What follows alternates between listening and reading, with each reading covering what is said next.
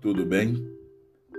Que a graça e a paz do Senhor Jesus seja o árbitro em cada coração. O duplo chamado.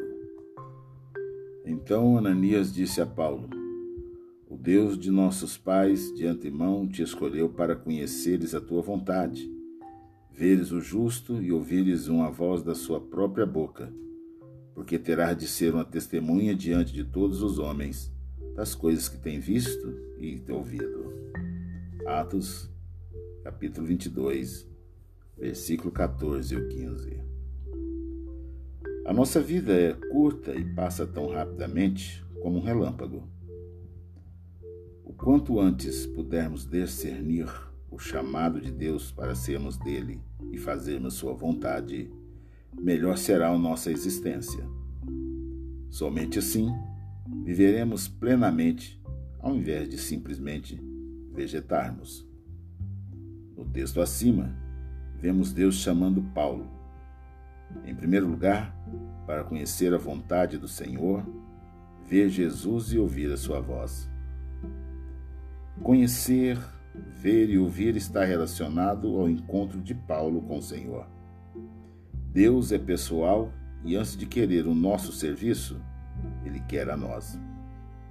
Ele deseja ter um relacionamento profundo conosco. Em segundo lugar, Deus chama Paulo para testemunhar o seu amor diante dos homens.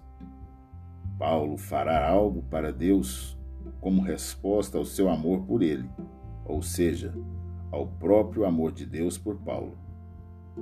Aquele que, conhecendo o Senhor, se submetem a ele, terão as demais áreas da vida encaminhadas dentro da vontade do Senhor. Isso significa que Deus, primeiramente, nos chama para sermos dele e, em segundo lugar, para fazermos algo com ele, para ele e para nossa realização. Dessa perspectiva, torna-se urgente entender a vontade de Deus, tanto no sentido de percebê-lo, desejando uma proximidade maior da nossa pessoa quando no sentido de envolver-nos no trabalho como um chamado de Deus. Se assim não vivermos, podemos simplesmente perder um terço da nossa existência vivendo de maneira amarga, infeliz, improdutiva, consequentemente sendo um instrumento complicador da vida daqueles os quais nos relacionamos. Você já ouviu Deus te chamando para ser dele? Você tem encarado sua profissão chamado como um meio de mostrar a beleza de Deus em seus afazeres e relacionamentos? Ou seja, sendo competente e amoroso? Entender que somos amados de Deus, portanto, chamados para sermos dele, para desenvolvermos nosso trabalho com ele, é um grande fator que nos impulsionará a uma vida plena. Meu querido irmão, tenhamos essa consciência que antes de fazer algo para o Senhor, precisamos ser totalmente do Senhor.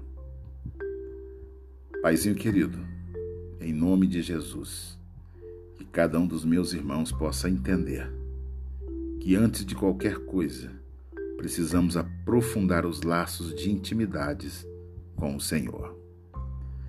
É minha oração agradecido nesta noite, sabendo que o Senhor haverá de tocar em cada coração de uma forma diferenciada. Eu te louvo em nome de Cristo Jesus. Meus amados irmãos, vamos caminhar de forma resoluta, firmes, olhando para o alvo que é Cristo Jesus, firmes nas promessas e alegre na esperança. Do livro Espiritualidade para a Vida, do pastor Eliel Gomes de Carvalho.